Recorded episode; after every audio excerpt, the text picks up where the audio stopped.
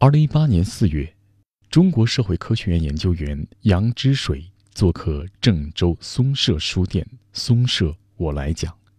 本期轻阅读根据活动录音编辑整理，感谢松社书店友情支持。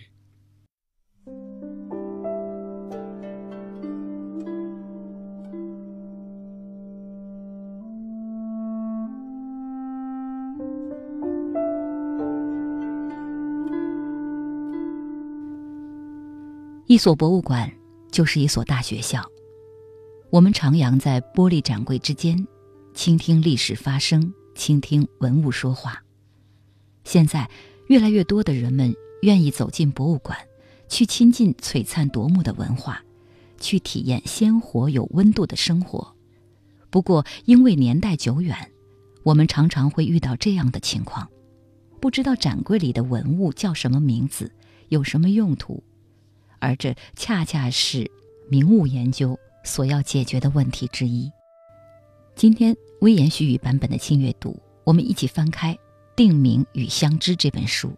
我是主持人周薇，代表今天的责任编辑丁旭，感谢各位的守候。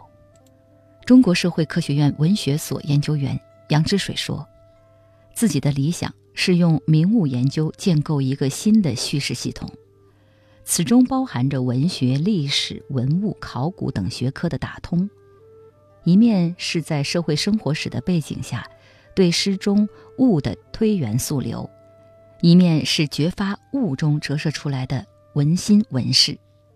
比前人幸运的是，今天的大众可以享受博物馆免费开放、允许拍照的条件。对于学者来说，也增添了一条治学的路径，一种思考的方式。在定名与相知中，他记录了自己参观多家博物馆的心得体会，记录了定名和相知，也就是发现问题和解决问题的过程，也将读者带进一个繁华生动的博物馆世界。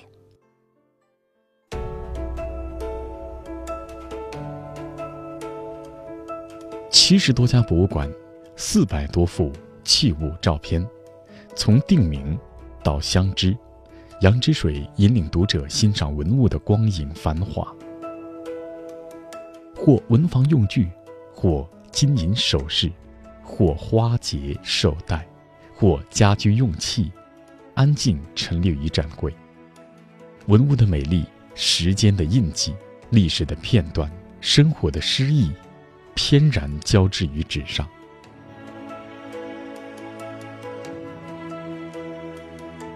轻阅读国际博物馆日特别制作，翻开杨之水作品《定名与相知》，在博物馆的琳琅天地间，感知名物的温情与梦幻。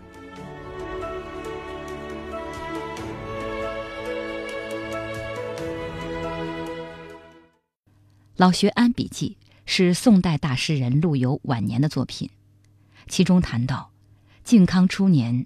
京师的织帛和妇女的首饰服装中，同时出现了四季的图案和造型，比如桃花、杏花、荷花、菊花、梅花一起出现，也被叫做一年景。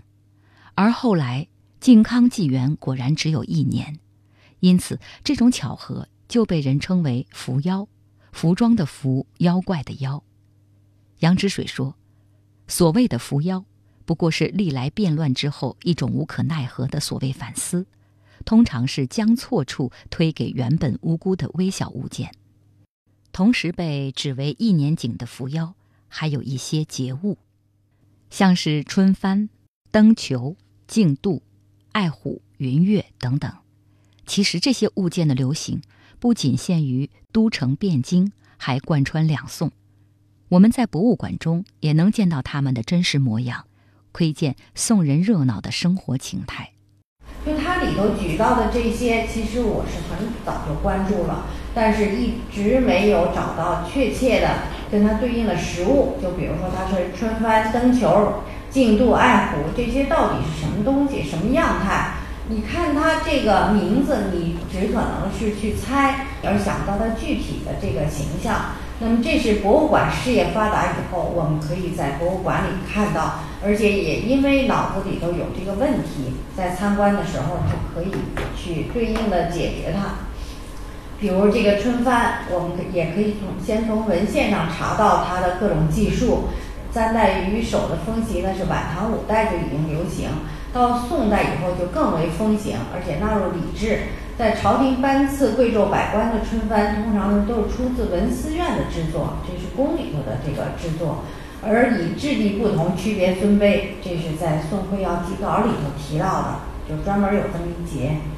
在北宋高承的《事务纪元》里头也说到，说是立春的时候，金饰或剪彩错记为翻胜，所以朝廷之制也是履金或者呃那个增绢为之，戴于手，戴在头上，也因此相承这个呃设设立这个制度，或者到岁旦刻青增为小三样，重垒凡十余，就一串儿相连缀以簪之，戴在头上是簪戴。在孟元老这《东晋茂华录》里头记述正月里的风俗故事，也是说春日宰执亲王百官，皆赐金衣翻胜。这个像史籍说的这朝廷故事，在北宋人的题咏中是屡屡可见。在这个诗里头，呃，简单的举几个，就比如说司马光的《春天的词》。宝盛金帆巧斗宫，采花拉艳阳和风。在梅尧臣的这个诗里头也说：“近臣头上黄金盛，殿前拜赐东风映。”在这个词里头，宋词里头也说到：“玉冷小妆台，一春金缕字。”也说一“春金缕字”，就是说这个“一春”两个字是在这个翻胜上面的，而那个“忆春金缕字，佛香腮”，那么就说的是佳人插旦。忆春，奈下一春，这都是指翻胜上边写着的这个吉语、吉祥话。朝廷颁赐百官，民间呢也自行制作绢帛一类，不太容易存留，因为它都在墓葬里头就腐朽了。今天见到的实物都是发现于佛塔地宫的金银翻胜，本来是善男信女的供养物，因为这个翻胜是。写着吉语的，像这个忆春和这个忆春大吉这一类，正好和礼拜佛陀、祈福消灾的愿心相同，也应该是原因之一。在江苏宜兴北宋法冈寺塔基出土的镂花银幡一枚，宝幡中春幡中的中间用于装盛吉语的牌记，上边是倒垂的莲叶，下边是仰莲座，吉语牌上打着“一春奈夏”四个字。这个你在看到春帆的时候，如果没有见到见到实物，很难想象它到底是什么样子。而这上边就是写着“一春奈夏”，这不就是杨万里诗中咏到的吗？而我们还可以看到它的插袋，这是在这个四川宋墓石刻里头出现的。看到它正好是戴在样式也是一样，而是戴在头上一边一个。中间是一个凤钗，然后两边是这个春帆。嗯，这个是实物和这个图像就可以和文献准确对应，我们一下就了解了这个春帆到底是什么样的。那么，这是我寻找多年的实物，在参观博物馆的时候，终于找到了答案。那也是因为心里一直有这个问题，所以你看到它的时候，才知道这就是我要的这个答案。那如果你对这些没有了解，可能看到这些东西的时候也没有感觉，在当时它出土的时候还没有这个名称，也是我看到以后我说这是春帆，嗯，后来在这个博物馆办展览的时候呢，也就给它定名为这个春帆。那么这个也是可以算是我作为一名参观者和博物馆的这个互动。就是我们现在不是都说要互动吗？就你在参观的时候，从博物馆得到的知识，你也把你所得到的知识反馈给他，就让更多的人去了解这个古代的生活。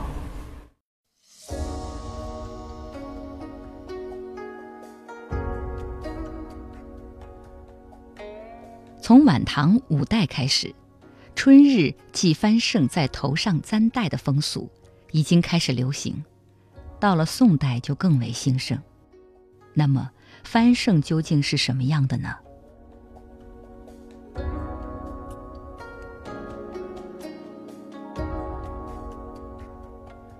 翻盛之名，其实是个合成词，即春帆与盛，原是两项物事。春帆造型如信帆，便是幅面为纵向的旗帜。旗上着字。圣的造型渊源，则是织机构件，逐渐演变为菱形花样。而圣，若用作悬坠，自须如帆一般，上有提系，也要下有璎珞、流苏之类，方觉邪美。如此便是翻圣。即如宜兴法藏寺塔基地宫出土自名翻圣的一件，在这里翻与圣是合二为一了，但翻与圣分开来作为两个名词，依然还可以保持各自的独立。湖北麻城北宋石室墓出土一枚金蝶圣，江苏宜兴法藏寺塔基地宫出土宜春奈夏与长命富贵。楼花银胜各一枚，浙江衢州南宋史绳祖墓出土琉璃叠圣一对，前两粒可称金圣，也可当得宜春吕圣；后一粒，则不妨冠以美称曰宝圣。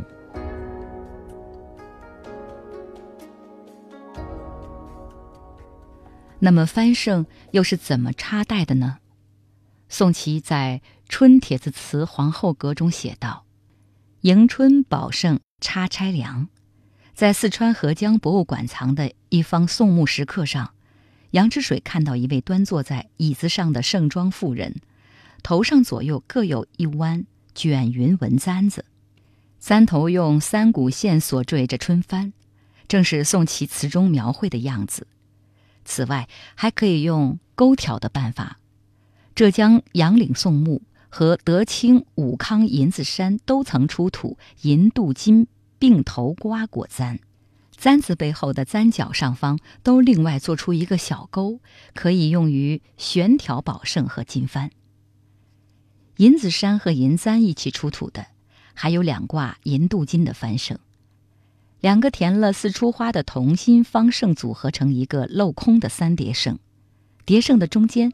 扶着一只小龟，龟口中衔着银环，方胜的底端是一溜三个小环，下面有个系了同心结的小环，有个心字缀在环中。前面所说组成三叠胜的两个同心方胜，两边的花结也各用小环垂坠流苏。想象一下，这样的翻胜点缀插戴于乌黑发鬓旁边，轻盈纤巧。金光闪烁，该是怎样一种热闹华美的景象？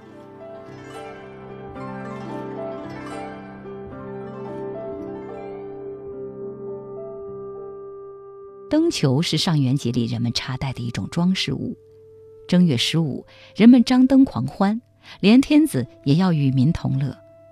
宋代除了都城汴京，其他地区也有灯会盛景。其中要数吴郡的制作最为精巧奇妙，和灯景相对应的是，当时的人们还会做一种缩微的灯球，成为应令的插袋。宋代的诗词文章中多有灯球的踪影。周必大在《立春帖子皇后阁》中写道：“新年佳节喜相重，屈指元宵五日中，雪柳巧装金胜绿。”灯球斜映玉钗红。周密《武林旧事》记载，元夕节物，妇人都会插戴珠翠、闹蛾、玉梅、雪柳、菩提叶、灯球。想象一下，辛弃疾在元夕所见，蛾儿雪柳黄金缕，笑语盈盈暗香去。盛装的佳人头上，也许还有一串小巧玲珑的灯球，晃耀在远去的岁月。凭着这个文字，可以知道这小小的灯球呢是晚秀欠巧，但是式样究竟什么样，还是难得其详。去年在定州博物馆看展览的时候，他那时候还是试开展，看到展厅里有一件定州北宋敬重寺敬重院塔基地宫出土的金花银瓶，瓶腹绕一个另外打制如同提梁一样的游龙，瓶盖原来有钮，但是已经残掉了。就在蚕丝处挑出一根弯了几弯的银杆，银杆中央弯出一个小环儿，环儿底下悬坠一顶四周垂系银坠的伞盖儿，银杆顶端的小钩上一挂四个下垂银坠的小球。那么这一件就是我一直要找的这个灯球。我们看它下边有加猪绒，灯笼大如枣粒，这不像栗子一样吗？就是大小也就是这么大个儿。然后下边加这个猪绒之类，也是这种流苏，应该是这个灯球。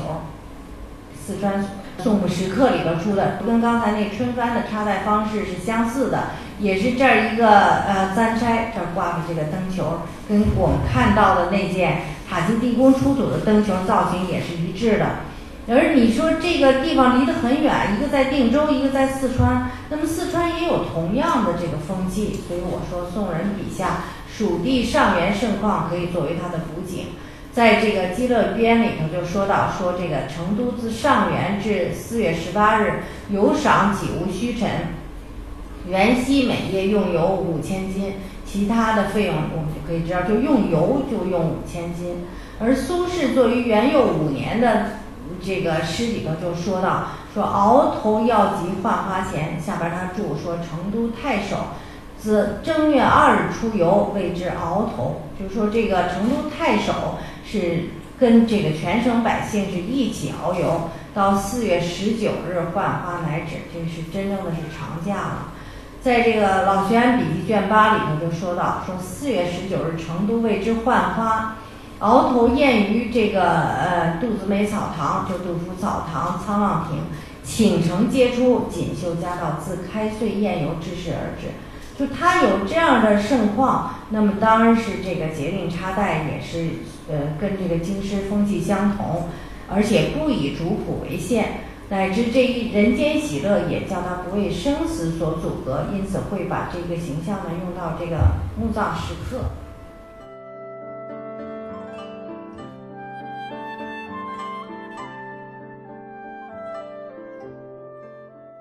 陆游所说的静度。爱虎其实也是贯通两宋时代的端午节物。北宋王仲修写道：“爱虎钗头映翠翘。”南宋刘克庄说：“儿女纷纷夸树节，新样钗服爱虎。”散落在诗词中的爱虎也有实物出土，有的用两枚扣合在一起的银片做成，一面是镂空的牡丹图案。一面是山坡草丛间伏着的一只老虎，杨之水猜测里边可以放置道符之类的物件。两枚银片的顶端有一个小环，可以用于系坠。杨之水推测这应该就是端午的钗头爱虎。还有南京出土的一枚白玉佩，是一大一小并连着的两只老虎，虎身上有小孔可以穿系。中国信息中心文物交流信息中心藏的佩，它本来说是这个秋山佩。聊金元的时候，秋山就是打猎的时候，呃，说用的这个春秋山玉、春水玉是这一类。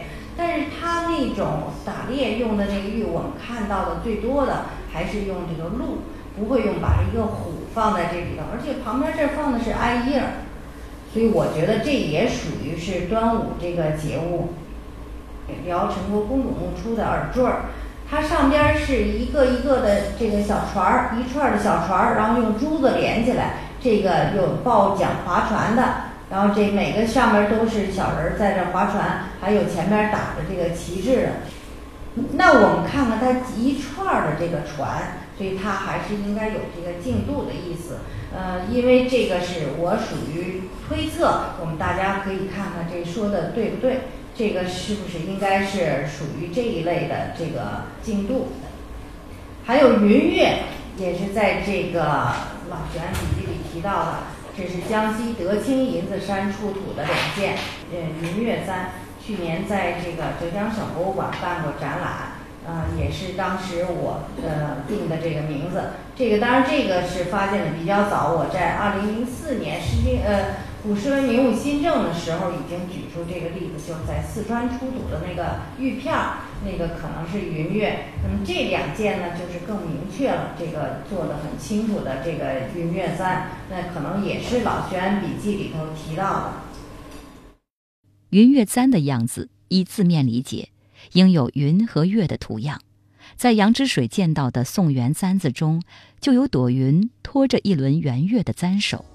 想象一下，宋代的侍女将这样一只簪子插戴起来，如同一阙小小的宋词翩然而来，停留于青丝间，旖旎如梦，风雅如画。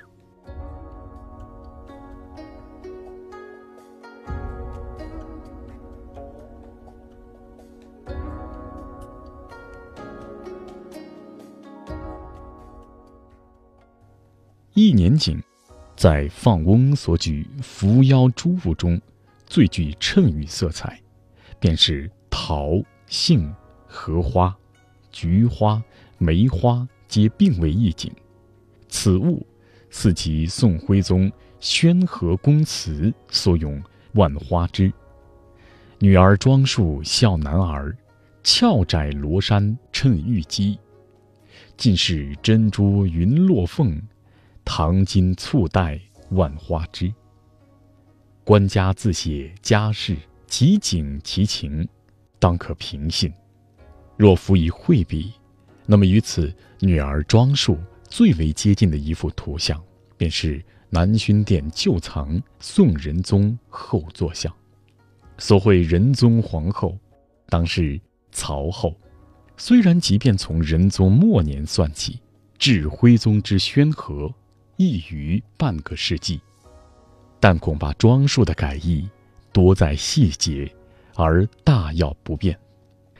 画幅中的红粉工人正是一身装束小男儿，尽是珍珠云落凤，画笔与诗笔丝毫不差。桃、杏、菊、梅、栀子、牡丹。攒攒簇簇的万花枝，也恰是簇带于唐金。沈从文《中国古代服饰研究》在宋皇后和宫女一节，援引这一幅画像，讨论宫女穿戴时，来引老学庵笔记中的这一段话为是。然而从宣和宫词来看，杂花满头的一年景，风气源头原是在宫廷，且有名曰。万花枝，靖康初年方风行于民间，遂俗称一年景。因此放翁道：“靖康纪元，国止一年，盖扶妖也。”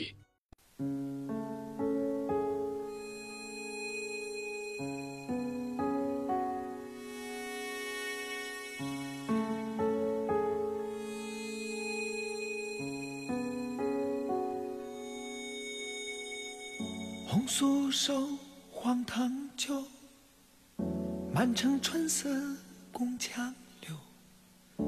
东风恶唤轻波，一怀愁绪。几年离索，错错错。是清波染青娥，欲送黄昏花易落。晓风干，泪痕。残一件心事，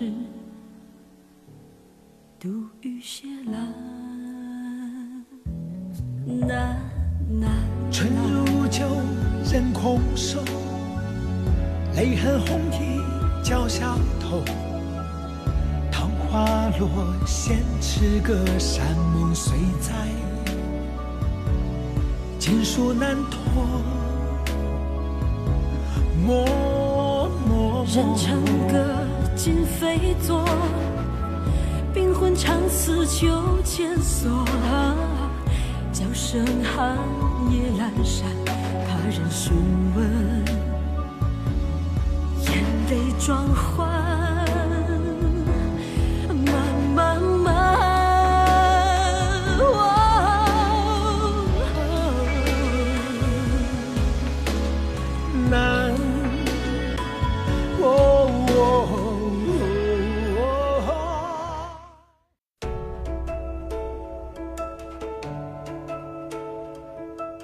七十多家博物馆，四百多幅器物照片，从定名到相知，杨之水引领读者欣赏文物的光影繁华，或文房用具，或金银首饰，或花结绶带，或家居用器，安静陈列于展柜，文物的美丽，时间的印记，历史的片段，生活的诗意，翩然交织于纸上。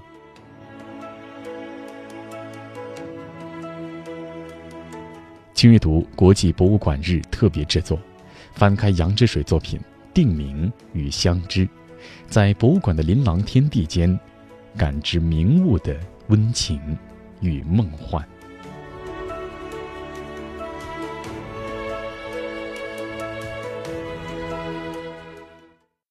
南朝梁武帝的《有所思》中有这样一句：“腰中双绮带，梦为同心结。”同心结名为同心，样式也是方盛花结式的。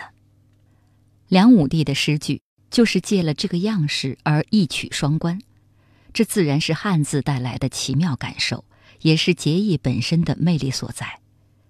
碗带为结，同心结是一个基本的样式。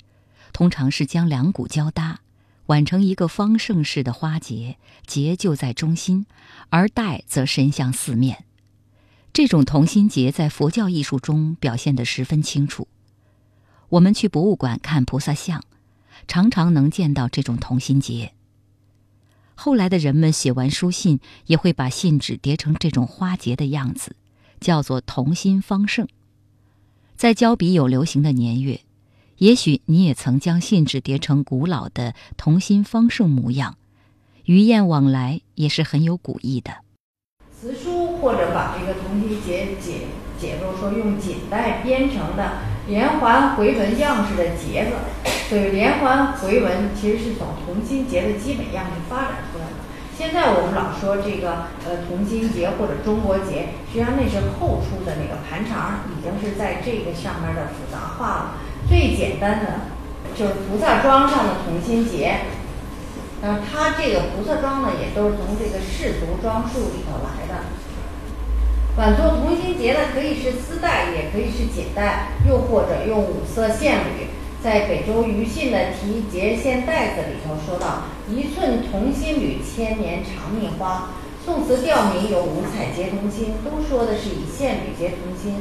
同心结的基本样式自南北朝而隋唐而两宋，似乎没有多变化。在洛阳博物馆藏的这个唐代镀金铜书辈儿，一对鸳鸯站在莲花台上，然后这是同心结下边垂这个花球。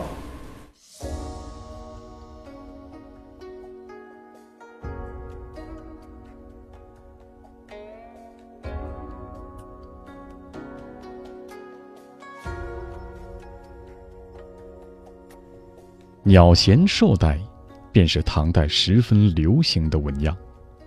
刻以为龙，铸已成雀的千秋镜中，图案美布置为雀飞如向月，龙盘似映池，向着月宫的一对飞雀，口衔挽出一个同心结的绶带，借了绶的音和意，此带。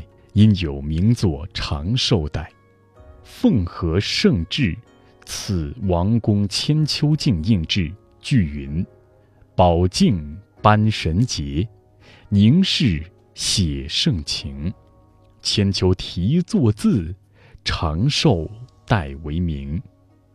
千秋题作字，指有着千秋字样的翻盛。长寿带为名。其句下自注曰：“以长寿为带，取长寿之意。长寿带便是鸟雀所衔所咏，虽是唐玄宗千秋节时颁赐群臣的盘龙镜，但题写千秋的翻盛和鸟衔绶带。”却是作为吉祥纹样，广泛适用于铜镜和铜镜之外的各类用品，乃至绶带，也或独立出来成为装饰纹样。如洛阳隆康小区唐墓出土的一对镀金银簪。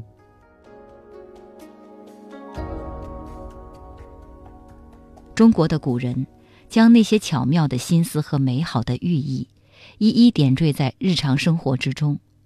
铜镜是人们每日都要用到的物件，于是镜背上的吉祥花纹和祝愿就随着铜镜融进了每一个寻常的日子。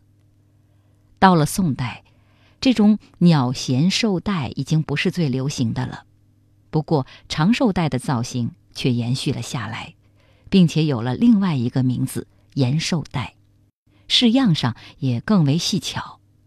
它以同心结的基本样式为基础，寺外分布更多的花结。就好像以一朵花为圆心，向四周辐射开出更多的花朵，从而形成了一朵更为华美的宝相花。这种延寿带的式样也不再仅仅取自寿带，在大英博物馆展陈的大维德基金会藏品中，杨之水见到了一件青瓷盒，盒盖上的图案正是延寿带。就展出这一件那个瓷器，它上边写着“福寿延长”，而且是一个呃铜钱儿的样式。这儿写的这个“福寿延长”，同心结的带子分向四方，在盖面上。那么这个呢，也可以说明它的这个意思。它已经说了，就用字来表明福寿延长，那么就是长寿带的意思。这不有这个花结吗？就表明这个花结它的名字应该就是福寿延长的意思，简称也就是可以称称作这个长寿带。那么这四个带子中间是福寿延长，而且是用了这个铜钱儿的样子，那等于是自明说这是这个呃延寿带。在这个浙江呃临安吴越国康宁出土的这个白玉碣里头。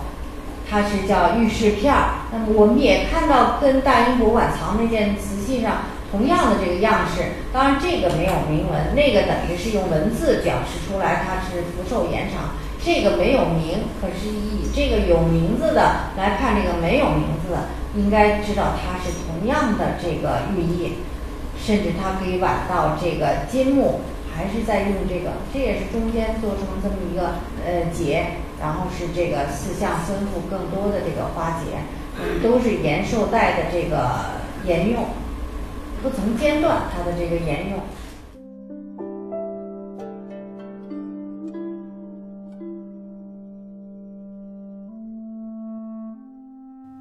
延寿带风行于宋代的原因，要上溯到宋真宗时期，宋辽澶渊之盟后。北宋朝廷尊九天司命天尊为圣祖天尊大帝。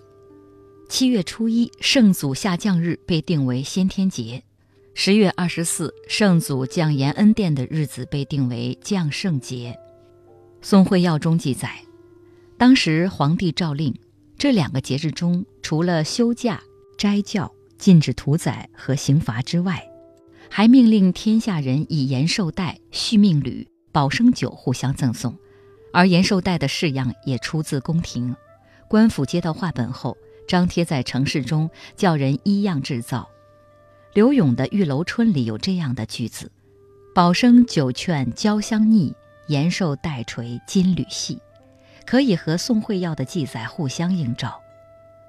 这种一国君臣尊圣如狂的情况，直到真宗过世，仁宗继位，才渐渐消散。不过，延寿带却依然存在于宋人的生活之中。在南宋都城临安，以同心结为基础的花结又发展出了新的样式，名叫百事吉结子。百事吉最早是秦汉时代占卜家的用语，后来渐渐变成吉利话，还由此生出表示各种吉兆的祝颂方式。吴自牧的《孟良录》中记载，每年十二月临近岁末。行医之人会馈赠屠苏带，用五色线结成四金鱼的同心结子或者百事吉结子，再加上各种汤剂，送到主顾的家中。人们还会买来翻盛百事吉壶儿，元旦的时候悬挂在门上，作为新年的好兆头。百事吉壶儿，杨之水推测很有可能是尺寸较小的壶瓶，系上百事吉结子。这样才能挂在门上。作为相互赠送的节令食物，百事吉结子和百事吉那个饰带儿，这个式样和制作材料应该是不止一种，或者以五色线编结，或者以珠翠，又或者镂银仿样给它制成。在龙吟呢又仿五色线的编结，自然要求精细，所以是像刘勇说的，延寿带垂金缕细。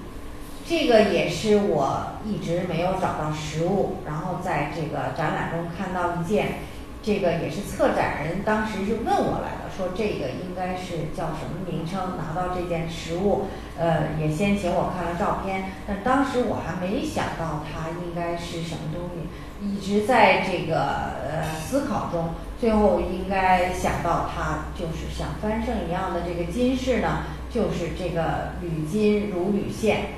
呃，镂金像铝线一样，金饰也和这个翻盛一样，下边有这个翻角，上边有这个环，有一枚鸟衔环的银簪悬挑，但是不像翻胜那样是在翻面上做给予，就前边举出的那个一春耐夏的那个翻胜，而是通体做成一大一小两个相连的花结，大的一个做成一个球，带心呢是结成一个球。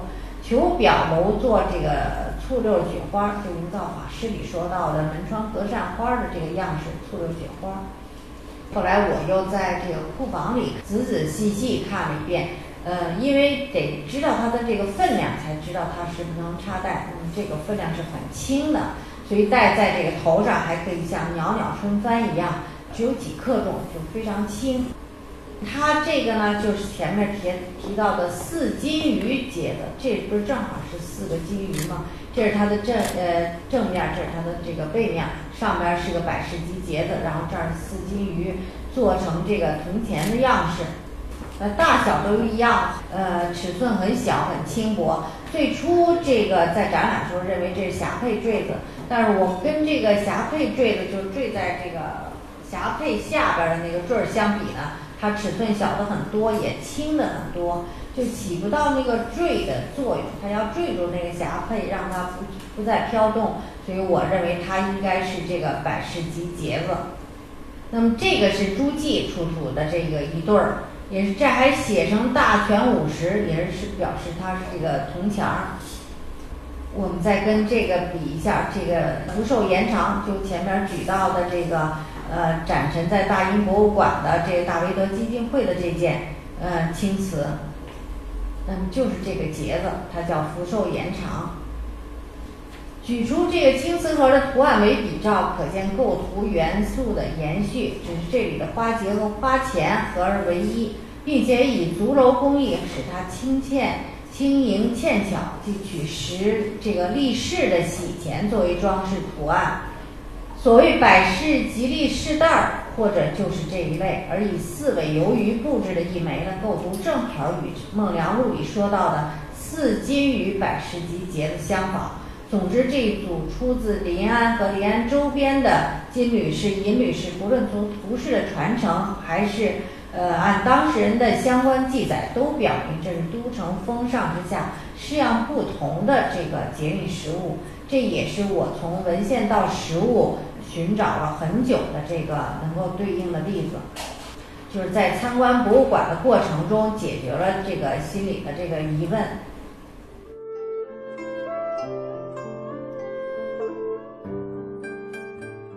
中国的古人习惯把美好的意象留在日常生活的各种器具中，作为吉祥纹样。百事吉结子的使用当然也会很普遍。杨之水在博物馆中看到。安徽休宁南宋朱熹岩墓出土金六方盘盏中暂刻的花结，福建泰宁窖藏银鎏金八方盘的盘心图案，应该都是当时流行的百事吉结子，并且极尽盘旋回绕、不见首尾的变化来争奇斗胜。百事吉结子还可以作为其他纹样的构成元素，比如当时嫁娶必备的三金中的金佩坠。杨之水曾经在金坛博物馆见到一枚出土的南宋金佩坠，水滴形状的佩坠，图案是密密的叶子捧出莲花台，花台上一对交颈鸳鸯，鸳鸯合吻处有一个花结，这个花结也可以视作百事吉结子，用于象征两性好合的双鱼、双鸳鸯，再合适不过了。双鱼。以鱼身作为配系的小环或者孔洞，这个一般现在都称作为配件儿。作为配件儿是可能的，但它可能还另外有故事，就是在《孟良录》里说到的，说嫁娶的时候既已插钗，则伐科人就媒人通好议定礼，往吕家报定，就来通知说这个定礼都有什么东西。如果是丰富的呃那个家呃户家户，就是以珠翠首饰、金器、销金裙褶，嗯或者叫裙被，呃还有断笔、茶饼加以双阳签送，以金瓶酒四尊或八尊装以大花银方胜。红丽销金酒衣覆盖酒上，或者以罗帛贴套花为酒衣，酒蛋以红彩绞之。这个是说的这个呃答谢的。女家接到定礼盒和宅堂里头备香卤酒果，呃，然后这个说再备回定的礼物，更以空酒樽一双投入清水盛四金鱼，以箸一双，筷子一双。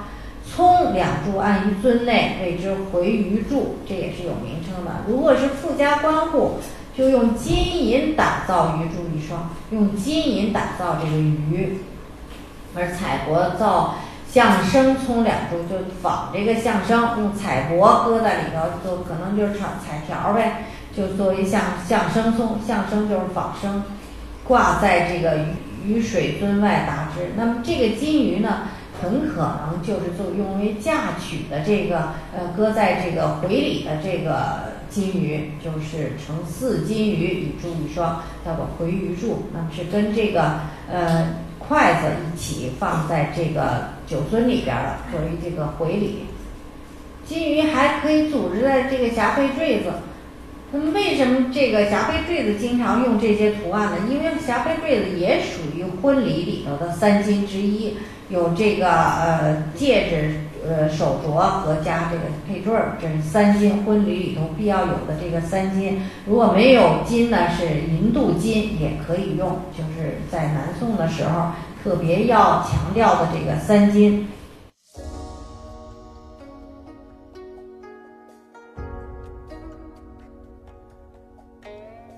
出自临安杨岭宋墓。两个银片扣合而成的一枚鎏金银方胜，图案是交错相叠的两个方胜，错出的八个角里各露一朵花结，中央的鎏金团颗内打作闲花的颠鸾倒凤，定礼用物中装入金瓶酒樽的大花银方胜，当类同此事。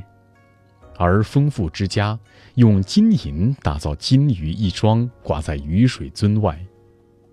少武窖藏和仙居宋墓出土的双鱼，大约就是这一类。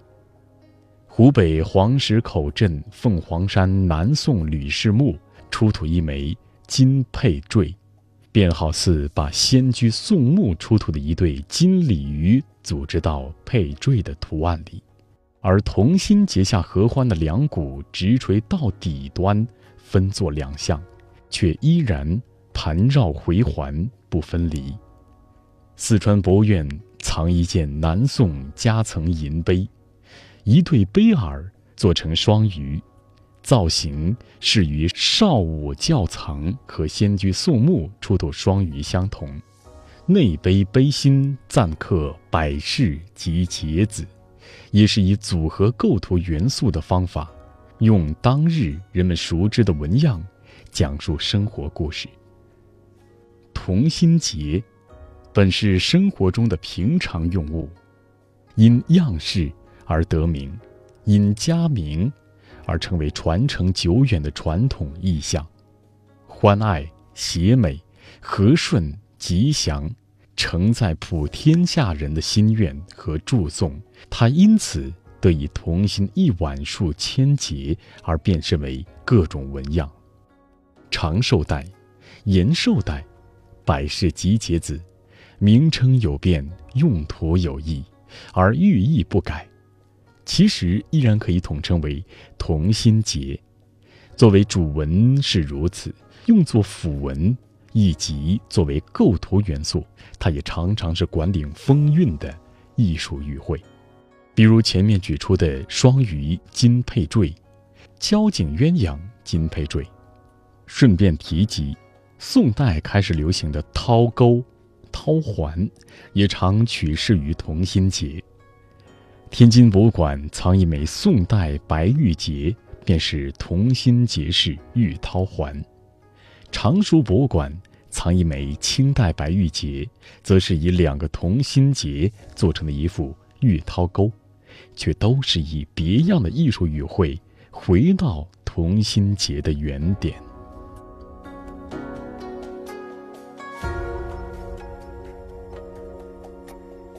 博物馆是一台奇妙的时光旅行机器，让我们得以与先人的生活近距离的面对面。也许不像史籍上的宏大叙事那样动人心魄，也许是古人生活中再普通不过的微末物事，却在无声地讲述着曾经的热闹鲜活的烟火人间。那里有一日三餐，有婚丧嫁娶，有喜怒哀乐，也有无尽的祝福与思念。古物在考古工作中出土，离开尘封的岁月，从长久的沉睡中醒来。等待你经过时捕捉到怦然心动的一瞬间，也是在那个瞬间，我们读懂了散落在字里行间的金光闪闪、珠翠点点，也读懂了那些陌生名词中深沉的情感，借此想见那些旖旎的画面。古物在那里，告诉我们从哪里来，也告诉我们将会往哪里去。正如杨之水引用友人信中所说的那样。西方哲学家阿冈本说：“明悟是思想失意的瞬间，大致如此吧。表面上，名物似乎只关乎人类的日常生活，无足轻重；而实质上，在漫长的历史进程中，名物无声却又具体而微地说明着人类的生活方式，承载着诸多文化史、精神史与制度史的意义。”感谢郑州松社书店。对本期节目的支持，微言细语版本的轻阅读，今天就是这样，我们下期再约。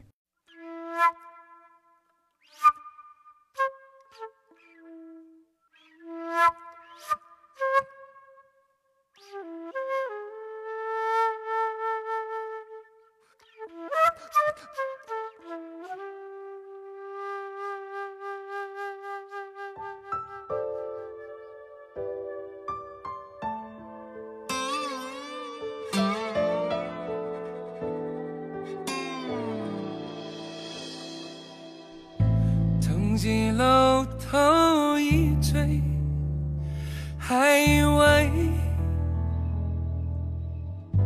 尘世薄浅月一枚。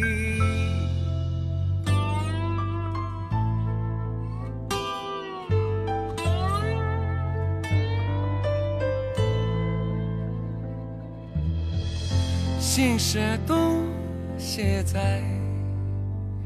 江风上，江声中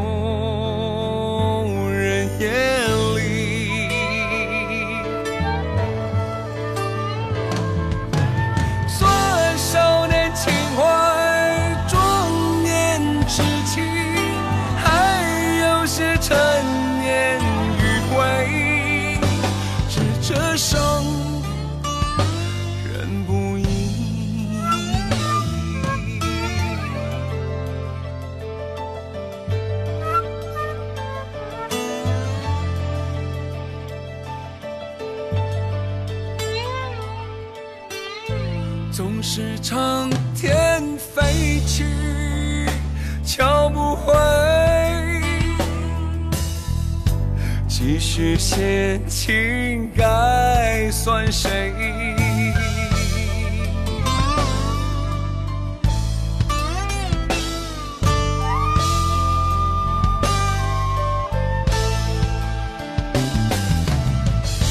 过处都是灰。